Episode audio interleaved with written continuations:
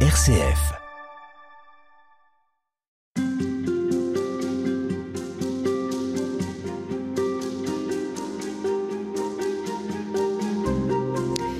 Jean-Marie Plou, euh, je rappelle que vous êtes l'auteur d'un livre paru aux éditions Salvator qui s'intitule Paul ou la subversion chrétienne. On va voir avec vous euh, en quoi euh, le christianisme est subversif, contrairement à ce que beaucoup pensent, peut-être nous-mêmes parfois, en étant convaincus du côté très moral de cette bonne nouvelle. Eh bien non, elle est très dérangeante. Et un des principaux acteurs, disons, de cette subversion, eh bien c'est Saint Paul on en était resté avec vous à la manière dont euh, il se tourne vers euh, les Grecs pour euh, parler bah, de cette révélation, de cette vérité qu'il a découverte, qu'il a reçue.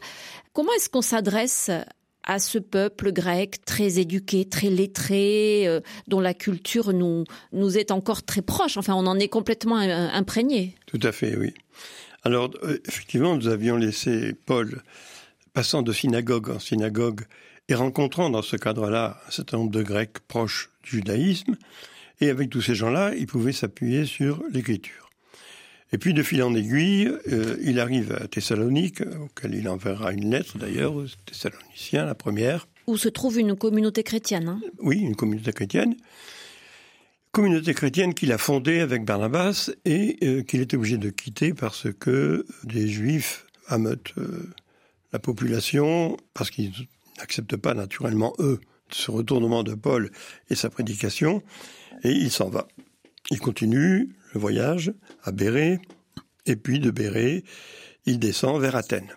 Alors Athènes, naturellement, ce n'est plus une grande métropole politique, mais ça reste un centre intellectuel et une mémoire. Parce qu'à Athènes, c'est tous les grands philosophes grecs qui sont passés par Athènes. Donc il arrive à Athènes, c'est Luc qui nous raconte ça, il arrive sur la grande place publique, l'aéropage, où il y a des discours, des gens qui causent un peu comme sur la place Bellecour ici à Lyon, et euh, Paul commence à parler, et il est euh, interpellé par, nous dit Luc, des philosophes épicuriens, qui sont des athées, et des philosophes stoïciens les, épicuriens le traitent de jacasse et les stoïciens disent mec dis-nous un peu qu'est-ce que tu cette divinité étrangère qu'est-ce que c'est? Alors Paul se lance dans un discours. Ce discours nous est rapporté par Luc il faut le préciser. Paul n'en parle pas lui? Paul ne parle pas de ce discours. Il est certain qu'il parle il est passé par Athènes parce qu'il le dit. Au début de, l'épître aux Galates il raconte qu'il était à Athènes. Et alors qu'est-ce qu'il en dit Luc de ce discours et alors Luc alors Luc reconstitue un discours. Et quand on prend ce discours et qu'on le confronte à un certain nombre de citations d'auteurs euh, stoïciens, on s'aperçoit que il y a un effort pour se faire comprendre dans une culture complètement différente, celle du stoïcisme mmh. grec. Avec un mode de pensée différent. Complètement différent, pour annoncer la foi chrétienne. Alors ce discours est extrêmement important Bon, en annexe dans le livre, je me suis, j'allais dire, amusé d'une certaine façon, oui, en reprenant le discours tel que Luc le transcrit ou l'écrit, et puis euh, mettant en face des citations euh, stoïciennes. Et on s'aperçoit que ça, ça marche bien. Parfaitement. Ah, c'est extraordinaire. Mais alors, qu'est-ce qu'il faut en déduire? Et il arrive au bout de son discours, et à la fin de ce discours, il annonce que Dieu a choisi un homme qu'il a ressuscité pour juger tous les hommes au, dernier jour. Et là, c'est compliqué. Hein, Et là, c'est le fiasco complet. Complet. Complet parce que d'abord, euh, pour les stoïciens, la mort ne fait pas un problème. C'est quelque chose qui fait partie de la nature et qu'il faut assumer. Donc on lui raconte là, on leur raconte qu'un homme euh, revient de la mort. Bon, il ne comprend pas très bien pourquoi. Ensuite, Paul euh, ne dit pas qui est cet homme ne sait pas si c'est Jésus ou un autre, il n'y a pas de nom, et on ne sait même pas comment il est mort et pourquoi.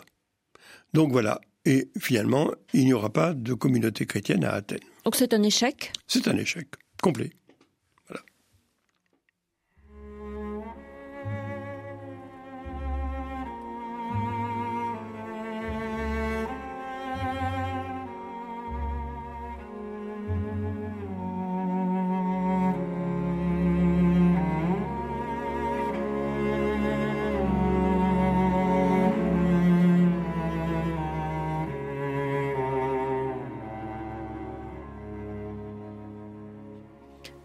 Alors, après cet échec cuisant à Athènes, Jean-Marie Plou, Paul, qu'est-ce qu'il fait? Il s'en va? Eh bien, il continue le voyage. Il continue le voyage et il arrive à Corinthe.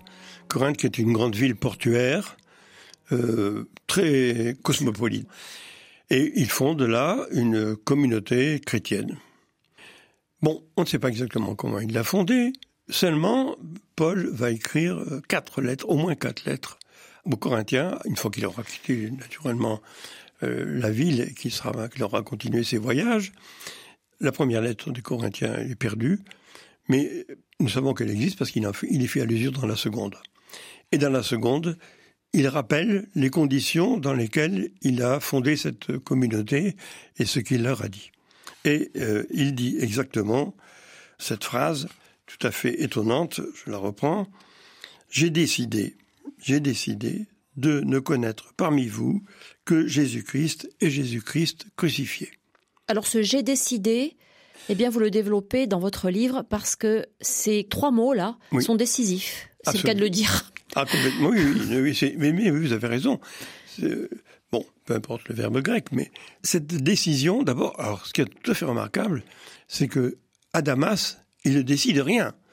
À Damas, il reçoit en quelque sorte un message, mais à Corinthe, c'est lui qui prend l'initiative et qui dit j'ai décidé. En tant que missionnaire, en quelque sorte, il prend ses responsabilités, si je puis dire, et il recentre le message non plus sur la résurrection qui va de soi. pour Paul, s'il n'y avait pas eu la mhm. résurrection, il serait pas mis en route. Mais il recentre le message sur Jésus et Jésus-Christ crucifié. Exactement ce qui manquait à Athènes. Voilà. Et surtout, le, passage le plus essentiel, pour moi, c'est le message central de, de, toutes les lettres de Paul. C'est dans la première lettre aux Corinthiens, au chapitre 1, à partir du verset 18, et puis ça prend tout le chapitre 2. Mais qu'est-ce que ça change le fait que euh, Jésus soit mort crucifié? Est-ce que finalement, ce qui n'est pas central, ce n'est pas la résurrection?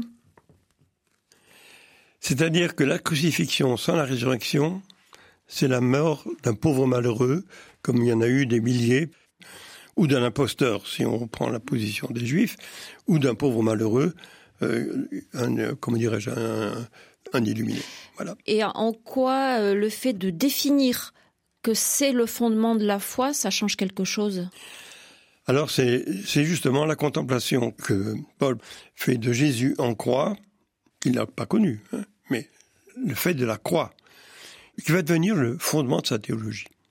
Et c'est à partir de, de là qu'il va tout appuyer, toute sa théologie, toute sa pensée. Alors, théologie, précisons le mot quand même, mm-hmm. c'est simplement, la théologie c'est un grand mot, mais ça veut dire l'intelligibilité, la manière dont on comprend la portée de la foi. Voilà.